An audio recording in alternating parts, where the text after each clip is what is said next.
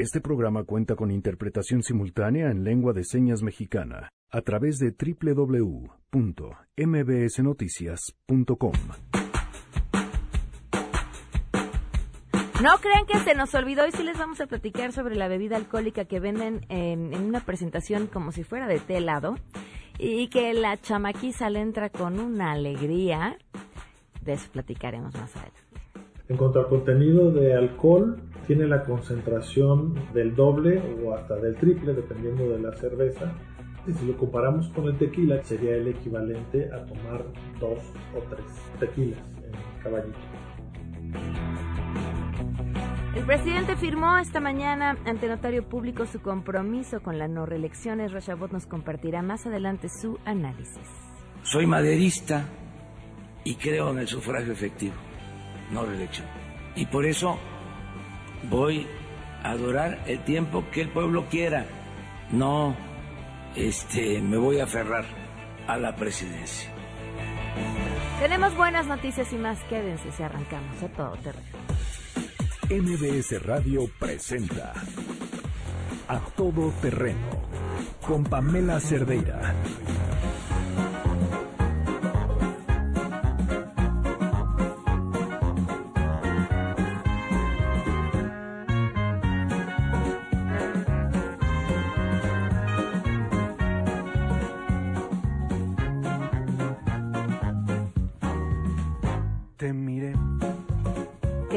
Escuchando, Janine? Buenas tardes. Hola Pam, buenos días. Hoy estamos escuchando a esta, esta versión de estos celos Ajá. de un grupo que me gusta mucho y se me acaba de ir el nombre en este momento que lo acabo Dinos, de- Neto, ¿cómo se llama el grupo que estamos escuchando? De verdad que me encanta. Así pasa. Se llama Pate de Foie. Se llama La Maldición de Arjona, lo que te está pasando. Hoy son canciones Pam sobre eh, el mal de amores. ok. ¿no? Estamos viviendo muchos este, sobre celos, mal de amores. Ya sabes, la ola de... O al menos esa es la historia que nos cuentan en los crímenes en la Ciudad de México. Ahora resulta que somos la capital de la pasión. de las de las bajas pasiones. Así ¿no? es. Ok. Canciones de mal de amores. De mal de amores. Me parece, cortémonos la vena juntos esta tarde. Gracias, Janine. Gracias. Arroba MB para que manden sus propuestas. El teléfono en cabina 5166-1025. El número de WhatsApp 553332-9585. A todo terreno arroba mbs.com y en Twitter, Facebook e Instagram me encuentran como Pam Cerdeira. Muchos temas que platicar el día de hoy. Eh, Noé Romero se encuentra en interpretación de lengua de señas. Lo pueden ver en www.mbsnoticias.com. Juan Carlos Alarcón nos tiene la información sobre lo que sucedió el día de ayer en este centro comercial Arts Pedregal, que, que de verdad yo decía, si algo podemos decir con absoluta certeza sobre ese centro comercial es que está salado. El mismo que tuvo un derrumbe importante. Ah, bueno, que está salado dos cosas. Y, y que tienen operativos muy interesantes. Ayer muchas de las personas que estaban ahí reportaban que no los estaban dejando salir de las tiendas en las que se encontraban como un ejercicio de precaución y de, y de seguridad. Recordemos que en el momento en el que tuvieron ese derrumbe no hubo una sola persona lesionada y no porque se trataba de suerte, sino porque tuvieron una forma de operar bastante inteligente y hábil eh, las personas de seguridad que rápidamente lograron acordonar el área, eh, ya, ya habían tenido la pequeña amenaza o se habían desprendido algunas partes y entonces evitaron que alguien estuviera por la zona en el momento en el que ocurrió el derrumbe mayor. Y me parece que ayer, eh, pues lo que se le brindó a quienes estaban en las otras tiendas fue eh, seguridad y a partir de ahí, de que supieran qué estaba pasando, entonces ya pudieron empezar a actuar. Ese es un comentario a- ahí. Otro sí, pareciera que la plaza está salada. Dos, el operativo era impresionante la cantidad de policías, la ambulancia, la seguridad que había alrededor de la plaza en el momento, bueno, después de que esto sucedió, llamaba muchísimo la atención. Por supuesto, cualquiera que tuviera dos dedos de frente sabía que la versión inicial de las autoridades era rara. Las cosas nada más no cuadraban. Eh, pues todo, ¿no? La idea de esta mujer que por celos va y mata a alguien, pero además va armada, y entonces en cuanto la detienen explica perfectamente y da razón de todo lo que hizo, como si se tratara de un guion perfectamente bien aprendido. Y entonces ya después nos empezamos a enterar que los sujetos tenían un antecedente criminal, por supuesto que la versión de la mujer que de inmediato dice, hice esto, lo hice así, lo hice por esto, pues da lugar a todas muchas otras dudas. ¿Por qué sucede así a esas horas del día, en ese lugar? estamos hablando de un centro comercial donde está repleto, por supuesto, de gente de seguridad, pero además los escoltas de las personas que visitan este centro comercial. La cantidad de gente armada dentro de este centro comercial llama la atención. Más que están a escasos metros de un edificio de la Policía Federal donde hay un montón de policías. Digo, dejo, dejo esos datos ahí y por supuesto las miles de preguntas, ¿no? ¿Por qué en ese lugar? ¿Por qué, por qué con, con, tanto ruido y el ruido que esto puede generar? ¿Por qué ahí? ¿Por qué esas personas? ¿Por qué esa forma de operar? Nos tiene la información Juan Carlos Alarcón. Eh, te escuchamos, Juan Carlos. Buenas tardes. La Procuraduría Capitalina investiga el ataque a balazos que sufrieron dos ciudadanos israelíes la tarde de ayer eh, miércoles en un restaurante de la plaza comercial Arts ubicado al sur de la ciudad, en la colonia Jardines del Pedregal, alcaldía Álvaro Obregón. Uno murió en el lugar y el otro en el hospital. Informes ministeriales señalan que una mujer fue detenida momentos después de la agresión, luego de abandonar en la vía pública una peluca que utilizó para confundir a la autoridad. La sospechosa fue trasladada a la Fiscalía Central de Homicidios, donde rinde su testimonio en torno a los hechos en los que también resultó lesionado un elemento de la policía auxiliar. A pesar de que la sospechosa, quien portaba un arma de fuego, dijo en un principio que los disparos efectuados contra los ciudadanos israelíes obedecía a un problema de índole pasional con uno de ellos, la policía de investigación analiza el móvil de un ataque directo contra las víctimas. Estas fueron identificadas como Azulay Alon y Johnny Ben Sison, este último fallecido en el hospital donde recibió atención médica. De hecho, la Procuraduría Capitalina estableció contacto con el Instituto Nacional de Migración, ya que a la persona fallecida en el lugar de los hechos, Azulay Alon, se le encontró una credencial de dicho organismo que lo acredita como residente temporal en nuestro país. La hipótesis de la agresión directa se fundamenta en el hecho de que los peritos localizaron casi 50 cartuchos de un fusil de asalto AR-15 manipulado por uno de dos sujetos que presuntamente actuaron en complicidad con la detenida Esperanza de 33 años de edad. El titular de Seguridad Ciudadana, Jesús Horta, informó en resumen la actuación de los implicados. En las primeras declaraciones de Esperanza N al momento de su detención, refirió mantener una relación sentimental con una de las víctimas, a quien conoció en una red social, y señaló que la agresión se debió a una infidelidad. En resumen, hay dos autores materiales de el doble homicidio, hay una tercera persona que tiene comunicación dentro del establecimiento con estos dos autores materiales. Los detectives de la Procuraduría realizan la búsqueda en imágenes de las cámaras de seguridad para ubicar el vehículo Versa en el que huyeron los sospechosos. Uno de los implicados prófugos participó en la balacera con un arma larga. Las víctimas fueron trasladadas al anfiteatro de la Fiscalía en Álvaro Obregón, donde se espera que acudan sus familiares a identificarlos.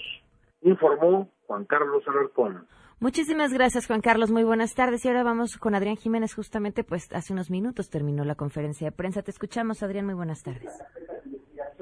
Hola, ¿qué tal? Muy buenas tardes, Pamela. Un saludo afectuoso para ti el auditorio. Efectivamente, hace unos minutos hubo una breve conferencia aquí en la Procuraduría General de, Justicia de la Ciudad de México. El móvil de la balacera registrada ayer en Plaza Arts, cuyo saldo fue de dos personas fallecidas de origen israelí, ha dado un giro toda vez que todo apunta a que se trata de un ataque directo donde están involucrados grupos delincuenciales internacionales, entre ellos pues la mafia de Israel y también pues grupos delincuenciales mexicanos, pues se trató, como se decía, de un ataque directo, así lo informó el vocero de la Procuraduría, Ulises Lara López. Vamos a escuchar cómo lo dijo.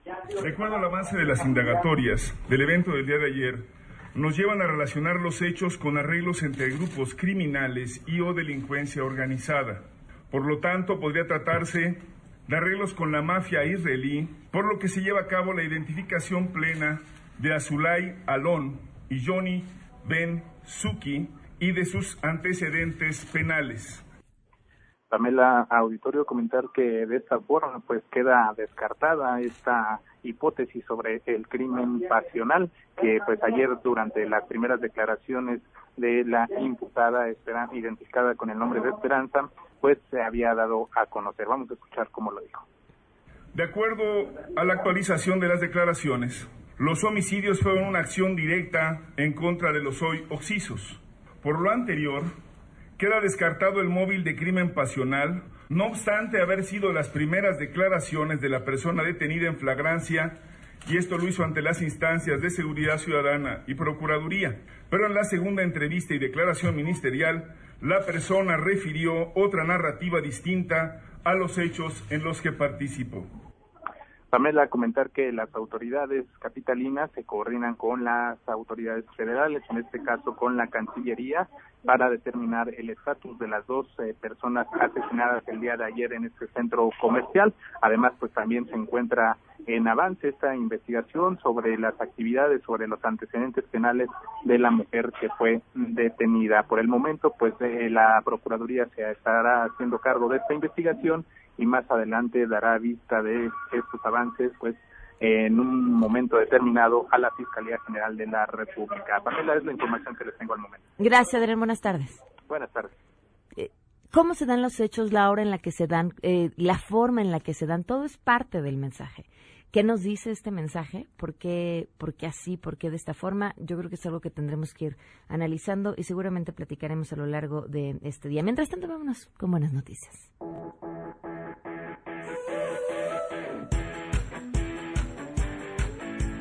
Carmen Cruz, cuéntanos la buena noticia del día de hoy. Alumnos del Centro de Estudios Científicos y Tecnológicos 3 Estanislao Ramírez Ruiz del Instituto Politécnico Nacional diseñaron un guante que opera a través de Bluetooth cuyo objetivo es facilitar las tareas domésticas de personas con discapacidad motriz que les impide o dificulta desplazarse dentro de su vivienda. El dispositivo funciona mediante movimientos realizados con los dedos de la mano y por el momento sirve para controlar lámparas, ventiladores, la puerta principal con cerradura eléctrica, televisores, persianas y computadoras, indicó Diego Morena, quien junto a Aaron Antonio Archundia, Onassis Monserrat Ortiz y Braulio Alberto Ronquillo desarrollaron este prototipo. Lo que hace es trabajar con tres sensores flex y cada uno de esos sensores flex controla un dispositivo. Uno de los dispositivos es una lámpara, una lámpara cualquiera, para demostrar que puede controlar el alumbrado de tu casa.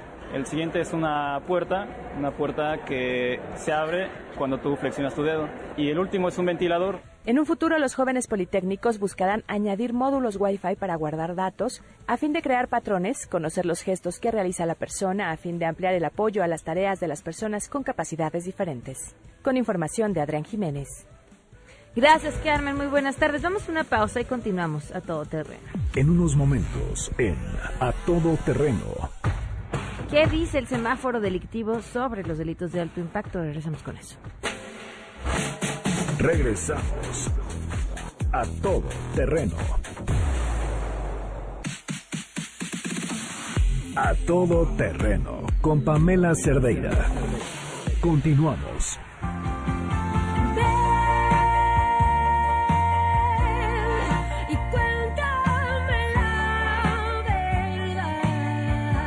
A ver, Dani, no.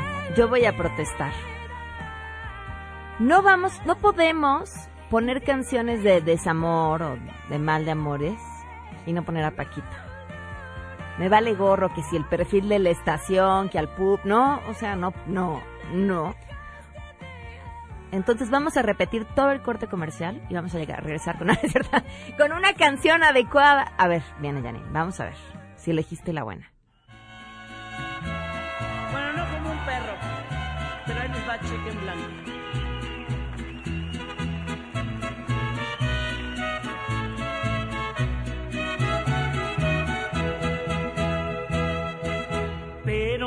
Mal te juzgué. Si te gusta la basura, Muy bien, pero mira qué locura, pero para ti está bien. Ya no tuvimos que repetir el corte comercial entonces. Cheque en blanco, Paquita el barrio. Continuamos a todo terreno, son las 12 con 25.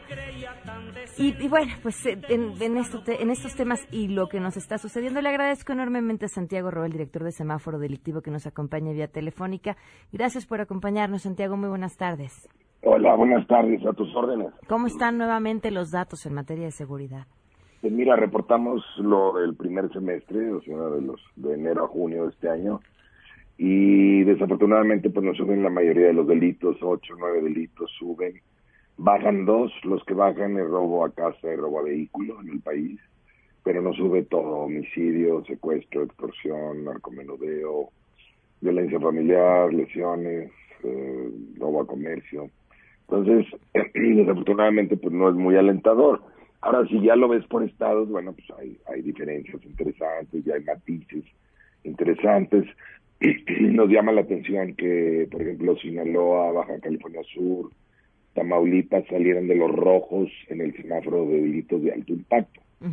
¿Qué son? Pero eh, homicidio, secuestro, extorsión y narcomenudeo, robo de vehículo. Es decir, los que están relacionados a, crimen organizado. Eh, y no es fácil salir de los rojos. Este, entonces, pues hay mucho mérito de estos estados. El caso de Sinaloa lo conocemos bien y es un proceso que ya lleva muchos años. Han trabajado muy bien la sociedad civil, los medios de comunicación, las cámaras empresariales y el gobierno, ¿no? Porque eh, hacen reuniones muy públicas donde ventilan los problemas, ven el semáforo, ven el detalle y toman mejores decisiones y ahí están los resultados, ¿no? Falta mucho por hacer, pero van en buen camino. Eh, y es algo que pudiéramos estar haciendo en otros estados y municipios del país. Nuevo León también me llama la atención, a pesar de que fue el estado con mayor crecimiento de homicidios derivado de la ejecución, ejecuciones de mercado de drogas, el resto de los indicadores de Nuevo León se mantienen bien, eh, bastante bien, y también es un estado que ha trabajado bien el tema de prevención, de información, de trabajo en equipo eh, y de recibir pues, opiniones, sugerencias, vengan de donde vengan. Esto no tiene por qué estar mezclado con la política, no es lo peor que puedes hacer. Sin embargo, pues todo este incremento que vemos en el semestre pudiera haberse resuelto o pudiera haberse mejorado, en lugar de que hubiera un incremento, pudiera haber habido una reducción si el gobierno federal hubiera hecho lo suyo. Hay que recordar que en el plan de paz y de seguridad de López Obrador venía un punto importantísimo que se refería a la regulación de las drogas como estrategia de paz. y esto es vital, ¿eh? porque con esto sí le quitas el negocio y el dinero a las mafias y le quitas toda la presión a los, a los municipios, a los estados que están siendo copados por el plata y el plomo de las, de las mafias de narcomenudeo. ¿no? Les, les, quitas el dinero y el negocio de las drogas, ¿cómo evitas que no se vayan a buscar negocio a otro tipo de delitos como el secuestro o la extorsión? Esos no son negocios, son delitos. Bueno, y, eh, y eso sí, se combaten y eso se combaten de manera tradicional con inteligencia, con grupos especiales. Lo que le estaría dando es la oportunidad ahora sí a, los, a las policías y, y fiscalías pues de tener mayor oportunidad, porque ahorita pues están combatiendo estas mafias bien armadas con plata y con plomo que colapsan el sistema, ¿no?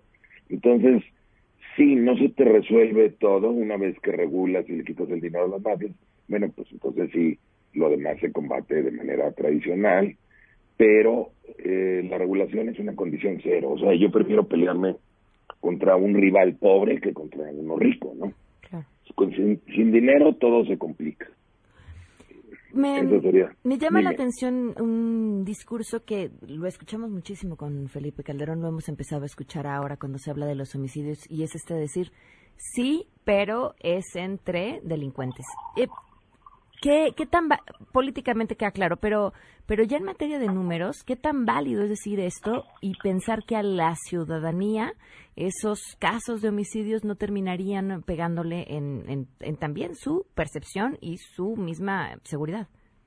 Mira, no es cierto, ¿no? Este, en primer lugar, sí, por ahí empieza, es el WhatsApp del, del narco, los muertos, pero se extiende a funcionarios, a policías, a periodistas, a ciudadanos comunes y corrientes, a migrantes que a veces quieren reclutar a la fuerza, se extiende a toda la sociedad esto el plata y el plomo, por una parte. Y por otro lado, el plata y plomo te va colapsando la autoridad, ¿no? y, y, ahí es cuando ves el incremento de otros delitos. Cuando te colapsan el sistema, pues sí se incrementan otros delitos. Entonces, eh, no es cierto que puedes decir, ah, bueno, pues están matando entre ellos. Para empezar, ¿quiénes son ellos? Generalmente son los pobres. generalmente son jóvenes con pocas oportunidades en la vida y que pues, se metieron al narcomenudeo porque pues eso es lo que tuvieron enfrente, ¿no? Pero mm, también ahí hay una victimización este y una salida muy fácil de parte de los políticos. Tienes toda la razón, no es válido el argumento y creo que ya a estas alturas nos debería quedar muy claro, ¿no? Santiago, ¿qué opinión te merece lo que sucedió el día de ayer en la Ciudad de México? Pues evidentemente tiene todos los tiempos de una de una venganza entre delincuentes, muy público, armas largas, eh, incluso, digo, la excusa fue un crimen pasional, no, por supuesto que no, y es parte de la descomposición que ha estado sufriendo la Ciudad de México desde hace ya, este, pues desde el año pasado, antepasado, nosotros lo señalamos en su momento, no nos hicieron caso, y afortunadamente ahora pues sí hay un afán de transparentar los datos, de hablar con la verdad, Creo que todavía Claudia se enfoca un poquito a ver lo del pasado, echarle un poquito de, o clarificar esto del pasado y lo que debemos de focalizar es que no nos vuelva a pasar eso, ¿no? Es muy peligroso cuando un gobernante minimiza o oculta los problemas porque siempre te crecen los problemas cuando sucede eso, ¿no? Lo mejor nivel de conciencia que podemos eh, buscar en un gobernante es que acepte los problemas porque es cuando entonces le das la oportunidad que se resuelvan. ¿Cómo, entender este, este tema de los datos? Porque si justamente esta administración dice eh, se maquillaron los datos anteriores, lo que automáticamente nos quita una posibilidad de comparar los mismos datos que están generando con los anteriores, porque dicen los de antes estaban maquillados. Pero ahora sí que valga la, redundancia y la frase, ustedes tienen otros datos. Vete al indicador de homicidios, ese no hay cifra negra. Ahí no hay subreporte y ahí verás que hay un incremento importante en la Ciudad de México desde el año pasado y se ha continuado este año. Y muchos de los delitos se incrementaron antes de que entrara Claudia Sheinbaum, ahí se estaban reflejando ya. Pero en otras cosas sí tiene razón, ¿no? En robo a casa, robo a comercio, pero no en todos. Entonces está mezclado. Por un lado sí había maquillaje de algunos eh, indicadores, pero por el otro lado, desde el año pasado es muy claro el incremento de violencia en la Ciudad de México y la percepción lo refleja, ¿no?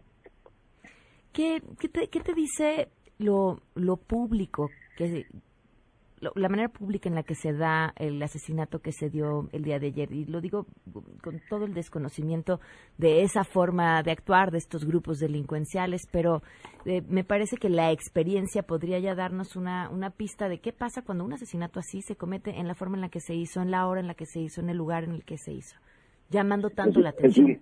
Es un, mensaje, es un WhatsApp, ¿no? Te estoy enviando un mensaje a alguien, yo no sé a quién, no sabemos a quién pero es claro que hay un mensaje ahí eh, y esa es eh, una típica ejecución de crimen organizado, es pública, es con armas largas, eh, muy bien planeada, este, bien ejecutada, muy violenta, muy sangrienta, eso es una típica ejecución de crimen organizado.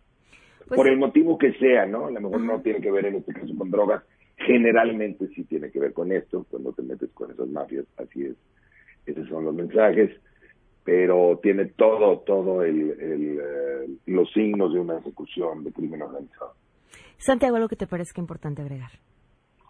Pues ahí está nuestra página, semáforo.mx, ahí tienes todos los datos nacionales, estatales, municipales. Eh, es muy importante estar enterados para presionar a las autoridades y además estar vigilando los indicadores justamente para detectar eh, maquillaje o, subreporte. Nosotros lo detectamos en la Ciudad de México y lo alertamos en su momento, ¿no? El, estar viendo las cifras ayuda mucho y además nos da elementos a, los ciudadanos para exigir mejores resultados. Entonces, pues es parte de, un ejercicio de buen gobierno eh, y ahí está nuestra página, semáforo.mx. Muy bien, muchísimas gracias por habernos acompañado. Al contrario, un abrazo. Muy buenas tardes, Santiago Ro, el director de Semáforo Delictivo. Vamos a una pausa y volvemos. Regresamos a todo terreno. A todo terreno con Pamela Cerdeira. Continuamos. Pido para ti que seas muy feliz, mucho muy feliz, pero muy feliz pues te lo mereces y yo soy así.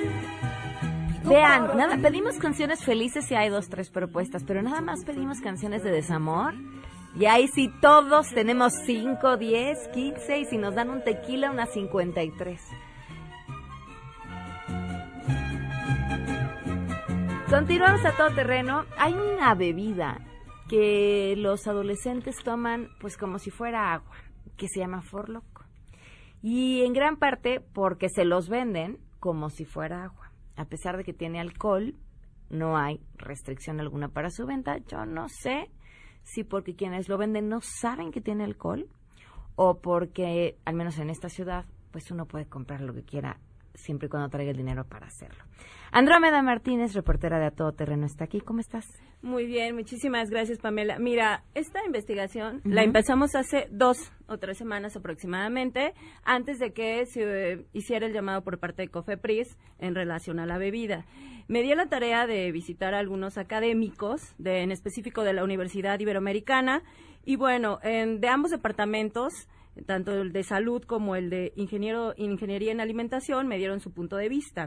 Te traigo los ambos testimoniales. Es, me hablan, el doctor Quesada en específico, que es ingeniero en alimentación, me menciona que esta bebida tiene su aparición, la hizo por ahí del 2008, más o menos, en Estados Unidos. O sea, ya tiene una trayectoria muy larga pero en Estados Unidos, por lo que tuvo, este, digamos que fue sacada del mercado, es porque tenía taurina, guaraná y cafeína. Entonces, aparte con el 12% de alcohol que ya contenía la bebida por sí misma.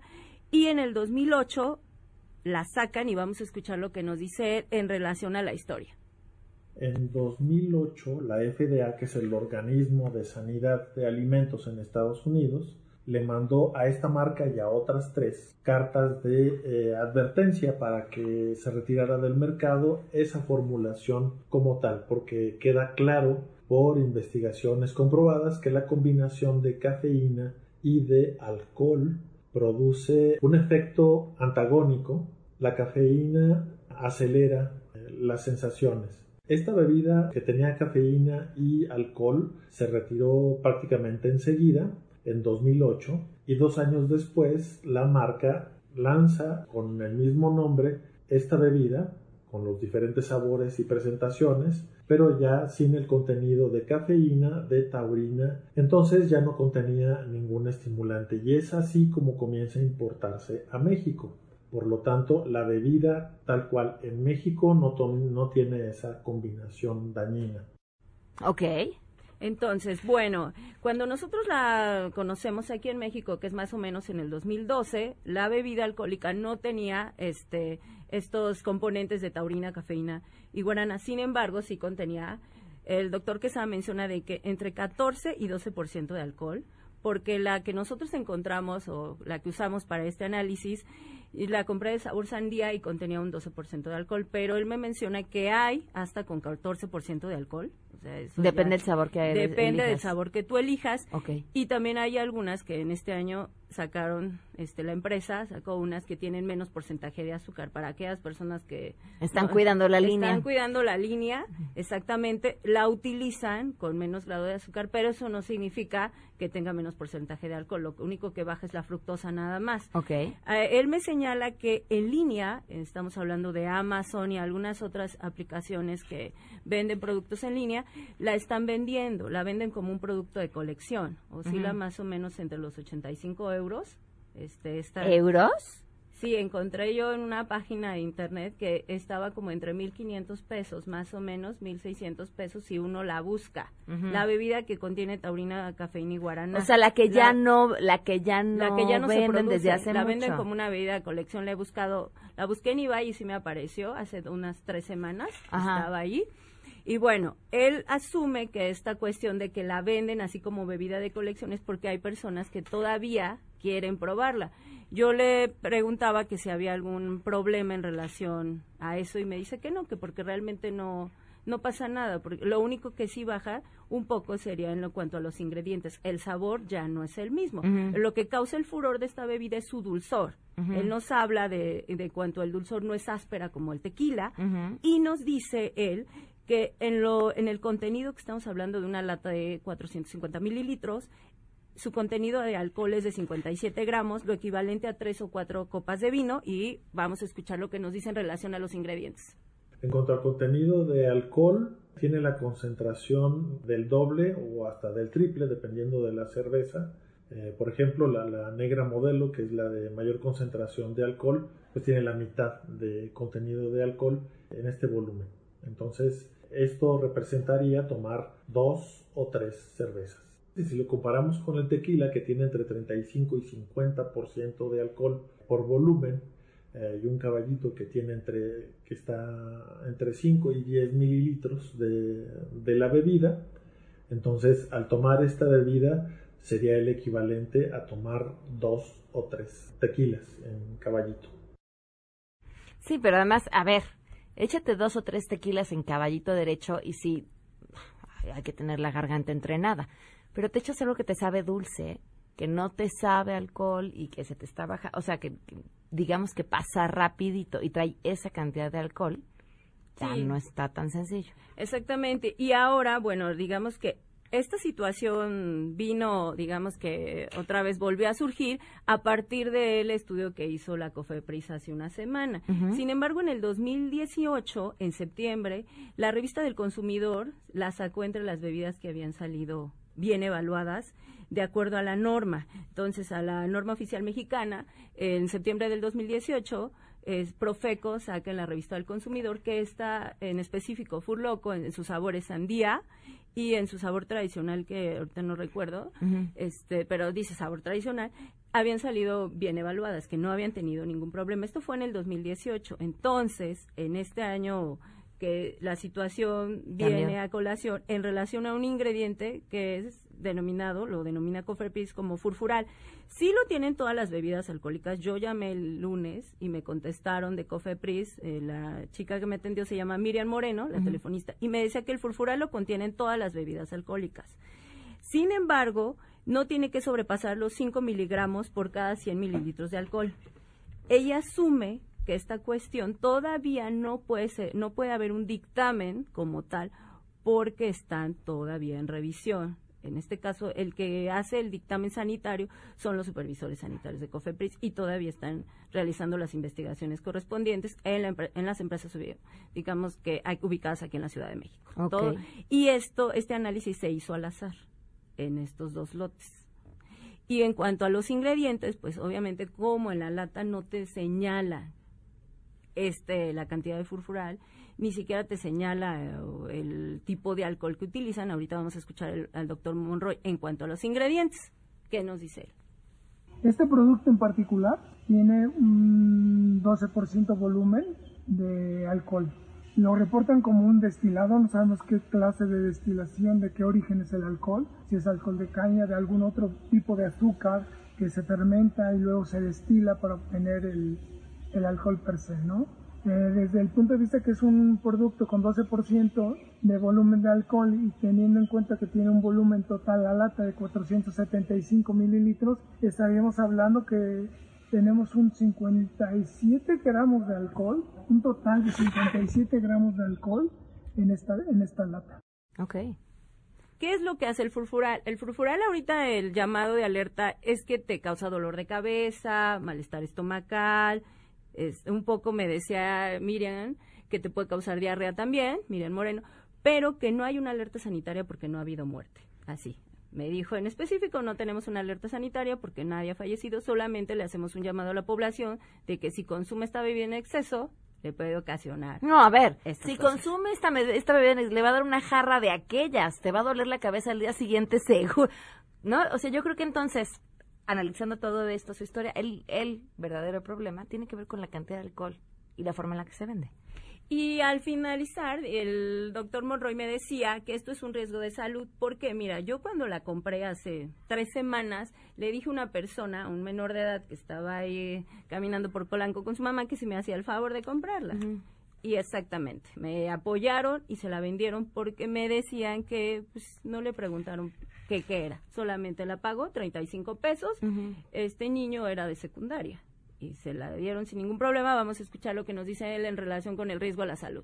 Yo creo que tener una bebida con alta disponibilidad para jóvenes llamativo, etcétera, yo creo que Cofepris debería tomar cartas en el asunto de la disponibilidad de estos productos, ¿no? Si no hay una alerta sanitaria, sabemos que a lo mejor para el producto específicamente no. Sin embargo, sabemos, y eso no para este producto, para todo el alcohol, que es un problema. El consumo de alcohol en México, y no solamente en México, en muchas otras partes del mundo es un problema de salud pública. Yo creo que los jóvenes cada vez inician más tempranamente en el consumo. Acá lo que hay que pensar para el producto específicamente es la gradación, que es 12%, que implica para el volumen de la lata tener disponible 57 gramos de alcohol. Bueno, entonces esta investigación le vamos, ¿sí? Esta investigación le vamos a seguir dando curso en una página de internet que tienen estos dos estos académicos en específico de la Ibero que se llama hablemosclaro.org y en las próximas semanas ellos les van a hacer en específico el doctor Quesada, que es el académico de tiempo completo que lleva esta página, Jesús Alberto Quesada, le va a hacer un análisis sustancioso y te lo voy a traer en las siguientes semanas con todo lo que contiene la bebida, en particular el furfural. Perfecto, muchas gracias. De nada. Vamos a una pausa y volvemos. Regresamos a todo terreno. A todo terreno con Pamela Cerdeira. Continuamos. No debes tener dos amores. Ezra Shabbat, ¿cómo estás, Ezra? Muy buenas tardes. Hola, ¿qué tal, Pamela? Buenas tardes, buenas tardes al auditorio de Todo Terreno. ¿Cómo estás? Muy bien, contenta de poderte escuchar.